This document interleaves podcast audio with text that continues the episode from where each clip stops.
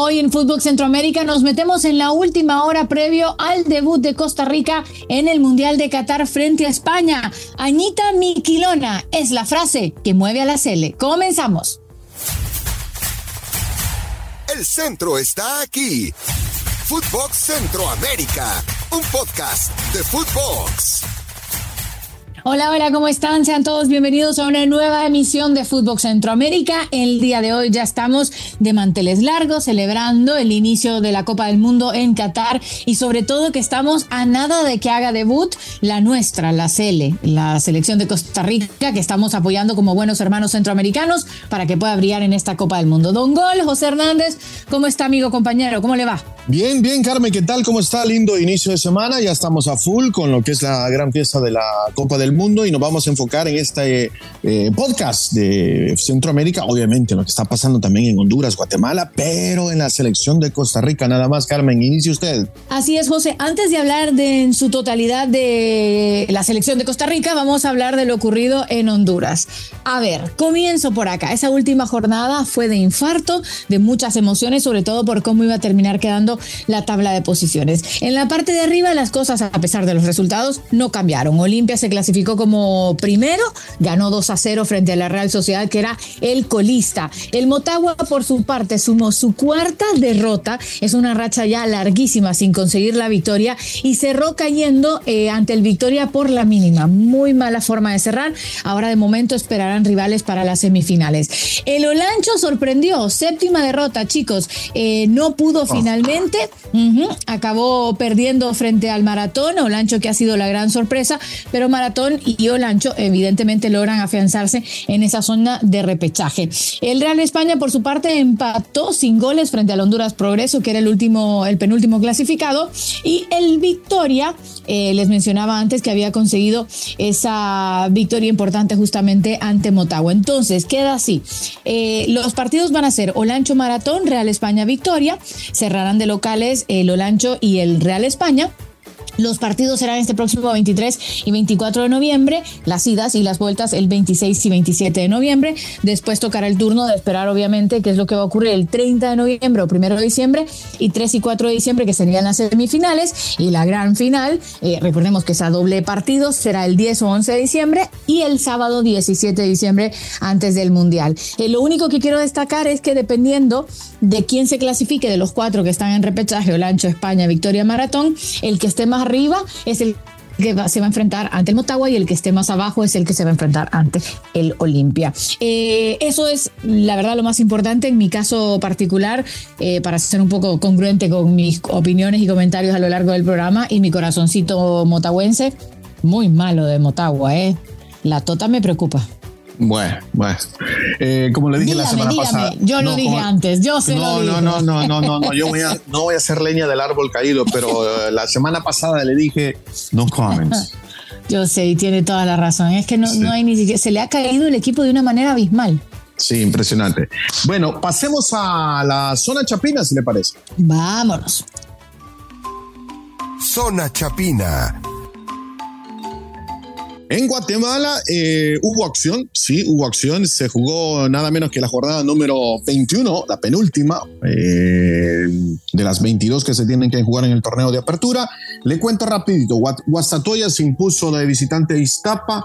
Malacateco ganó en casa contra Chinamajul 2 a 1. Achuapa goleó a Misco 4 a 1. Eh, y para este miércoles 23, sí, miércoles 23 en el medio del mundial, el fútbol guatemalteco no para están los partidos de Cobán Imperial Xelajú, Antigua Comunicaciones y Municipal Cochumalguapa. Ese duelo que le decía Antigua Comunicaciones es el más interesante, es el número uno contra el número dos, ambos equipos separados por un punto, así que posiblemente tengamos nuevo líder o posiblemente Antigua se afiance más en ese primer lugar. Malacateco es tercero, Cobán Imperial es cuarto y Guasatoya es quinto. Eso es lo que está pasando en el fútbol de Guatemala. Bueno, entonces, Don Gol, si quieres sin más preámbulos, metámonos en la zona tica. Vamos a la zona tica. Zona tica. Y yo voy a arrancar con el comunicado más importante.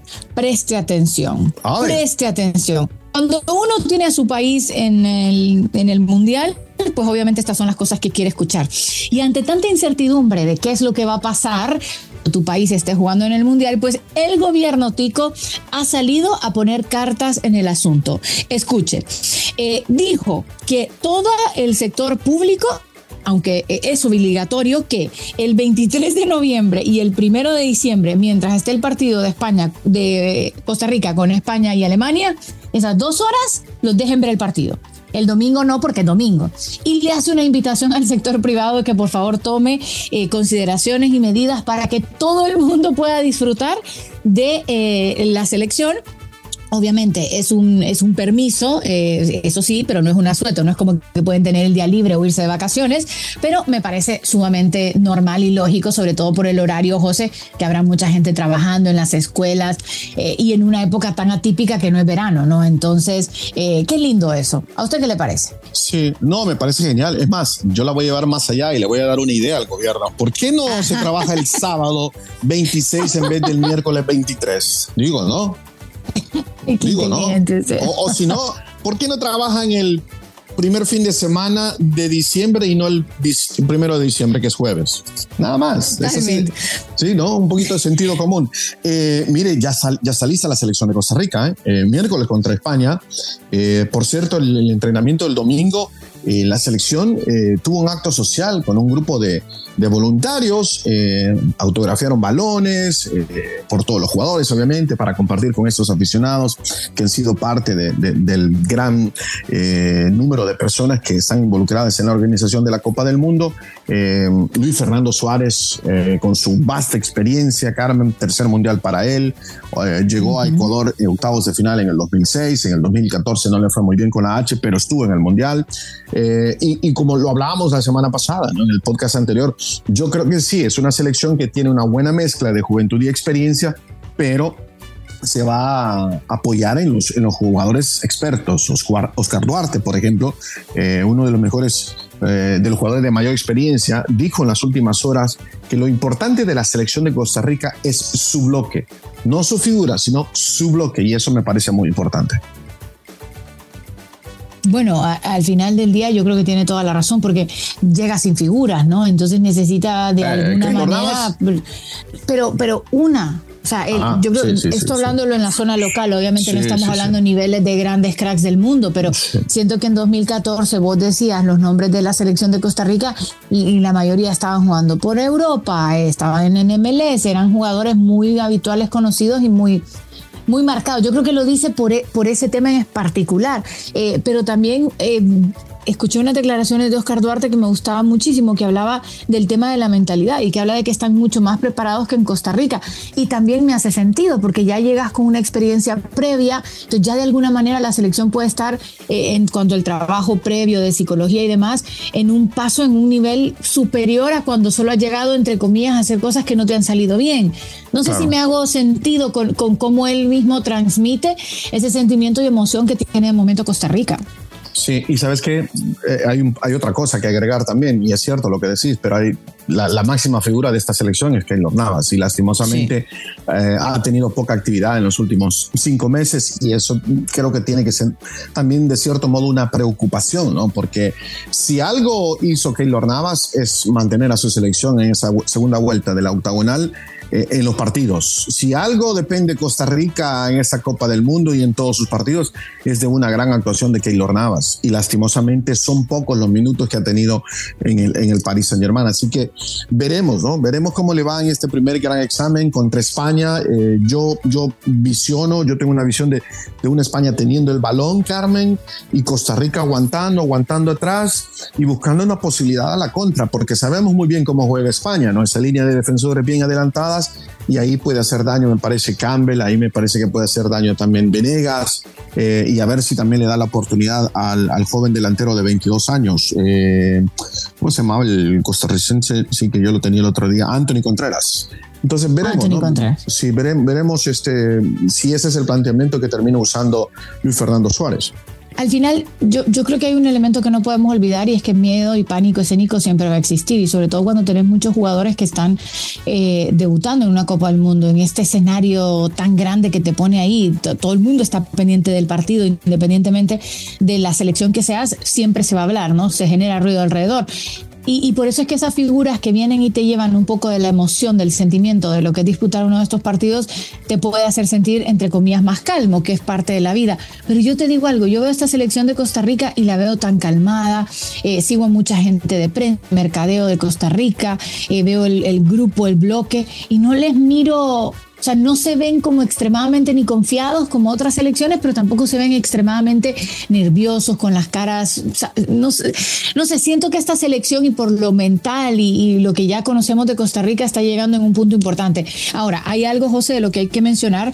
Eh, recordemos que una de las rivales de de Costa Rica y España. Luis Enrique ha decidido convertirse en streamer ahora, hace un stream todos los días a través de Twitch y bueno, eh, se quiso poner a analizar a la selección y cometió el error de, haber dicho que Costa Rica es una selección que juega en Sudamérica.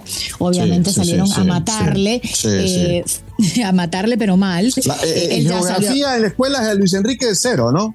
Sí, no, eh, de hecho Calvo, el jugador de por dijo, su profesor de cultura no fue el mejor. Eh, él ya pidió disculpas que cometió un error, pero a mí más la sensación de que me da esto, más allá de que se haya equivocado geográficamente, porque José, yo vivo esa pelea diaria. Tú la o sea, Sí, pero a ver, a ver, No, no he terminado, no he terminado. Lo que te quiero decir es, ¿qué, ¿qué ha preparado este hombre? ¿Cómo ha preparado un partido ante una selección que ni siquiera sabe dónde queda? O sea, el, error de geografía lo podemos tener todos en la vida normal, que te pregunten de la nada, déjame, que te pregunten de la nada dónde queda un país o algo, pero cuando estás preparando un partido del Mundial, que tenés como rival desde abril, ¿cómo no vas a saber dónde queda? O sea, no hay excusa. Para este hombre no hay excusa. Sí, sí, sí. ¿Sabes qué? Porque, a ver, si, si vio los partidos de Costa Rica, eh, espero que haya visto la segunda vuelta de la octagonal, ¿no? Claro. Y, se da cuenta que está en CONCACAF y que CONCACAF está en Centroamérica. Eh, del que no vio nada honestamente me parece una burrada, Luis Enrique, le voy a decir la verdad. Eh, que me disculpen, pero es una burrada, porque yo no voy a salir aquí a decir, ah, sí, México está en el Caribe. No, no, no es así la cosa. ¿me entienden? No es así la cosa. Es una burrada, Luis Enrique. Pero bien, mire, hablando de otras cosas, pero usted cree que de verdad preparó bien los partidos y ni siquiera sabe dónde quedan. Claro que eso, eso para Costa Rica debería ser una alegría. Ah, no, claro, claro. Eso si es Luis Fernández Suárez, me parece que eso ya lo está utilizando a su favor para motivar más a los jugadores, ¿no? Porque es cierto, mira, eh, Costa Rica ya ha jugado varios mundiales, decíamos tercero de manera consecutiva, sexto en total. Eh, el miedo escénico creo que no va a haber. Creo que las expectativas en Costa Rica son pocas y eso es bueno para la selección, porque la selección eh, con la segunda vuelta que hizo, cuando estaba fuera de la eliminatoria, cuando estaba fuera de la clasificación, yo creo que ya consiguió el máximo premio. Ahora lo que venga más adelante van a ser cerezas sobre el pastel. Entonces me parece que el entrar por, por abajo, fuera del radar, bajo perfil, me parece genial, me parece genial. Y es más, le voy a compartir algo. Dentro de la interna de la selección, desde la eliminatoria se viene utilizando una frase que Keylor Navas eh, la compartió. La frase dice Añita Miquilona.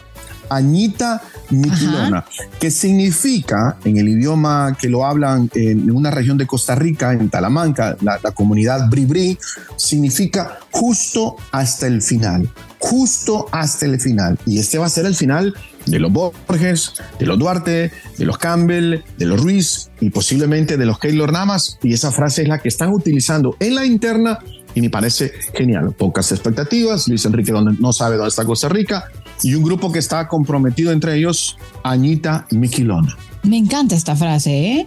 ¿eh? y sobre todo porque los puede llegar a unir y, y manda ese mensaje. Y usted tiene toda la razón, o sea, es que cayeron en un grupo que no es fácil de salir y sí, lo hicieron en 2014. Ellos mismos dicen, ya dejemos de vivir de eso que pasó en 2014 y pensemos en lo que vamos a hacer ahora en 2022. Entonces yo creo que es una generación que, que también tiene para dar un, paso fuerte, eh, pensando obviamente en el futuro, pero esta es la realidad y los mundiales se juegan de manera distinta, José. Cualquier cosa puede pasar que te cambie partido. O sea, eh, e-, esa es la realidad del fútbol, de un deporte que, que, que, dura 90 minutos, bueno, hasta más de los 90 minutos, porque lo que pasa en el túnel, expulsados, el palabrerío, son tantos factores que es muy difícil de, de, de anticipar lo que pueda suceder o pronosticar. Mire, no, no me quiero no me quiero subir, o sea, sí los estoy apoyando a los chicos, obviamente, pero creo que nos van a sorprender. Creo que nos van a sorprender. Creo que el, rival más difícil de ese grupo para Costa Rica creo que es Alemania. pero creo que España le van a hacer un partidazo y obviamente contra Japón se van a jugar todo, ¿no? Pero Alemania sí los veo muy superior a los chicos, así que veremos cómo le va el miércoles, estaremos también hablando después del partido en este podcast de todo lo que sucedió en ese encuentro, así que atenti, aquí estaremos hablando eh, en el próximo podcast. Y, sí, nos subimos un poquito al barco centroamericano, queremos que, a nuestros vecinos les vaya bien. Claro. Me atrevo a llevarla un poquito más allá y pues diré que también a, Canadá, Estados Unidos y México, porque al final representan la zona y si la zona crece, también crecemos todos. ¿Y Estados Unidos? va haciendo, ¿No dije Estados Unidos? A Canadá, no, dijo México, Canadá y, México. No dijo Canadá y México. Dijo. Ah, perdón, pensé que había dicho los tres. Sí, sí, eh, ya, ya, ya, ya se iba a meter en problemas conmigo. Ok, perdón. Eh, pero sí, que le, que, le, vaya muy, pero, muy bien a todos. Quizás un poquito menos a, quizás un poquito menos a una de ellas, pero lo voy a dejar sí, no voy a decir sí, sí, sí, sí, sí, sí, yo sé, yo sé, yo sé, yo sé. Yo sé por dónde viene eso. Ya la productora y el, y el checo ya se nos enojaron también. Eh, pero bien, eh, estaremos aquí en el próximo podcast, ¿no? Para hablar más del partido del debut de Costa Rica contra España. Tendremos una edición especial, será este miércoles, eh, luego del partido de, de, Costa Rica, para que el mismo miércoles ustedes ya tengan las reacciones de todo lo que ocurrió con Costa Rica en su debut mundialista frente a la selección de España. Bueno, Carmen, excelente semana para usted. Nos vemos el miércoles. Igualmente, a seguir disfrutando de la fiesta mundialista. Esto fue Footbox Centroamérica, un podcast exclusivo de Footbox.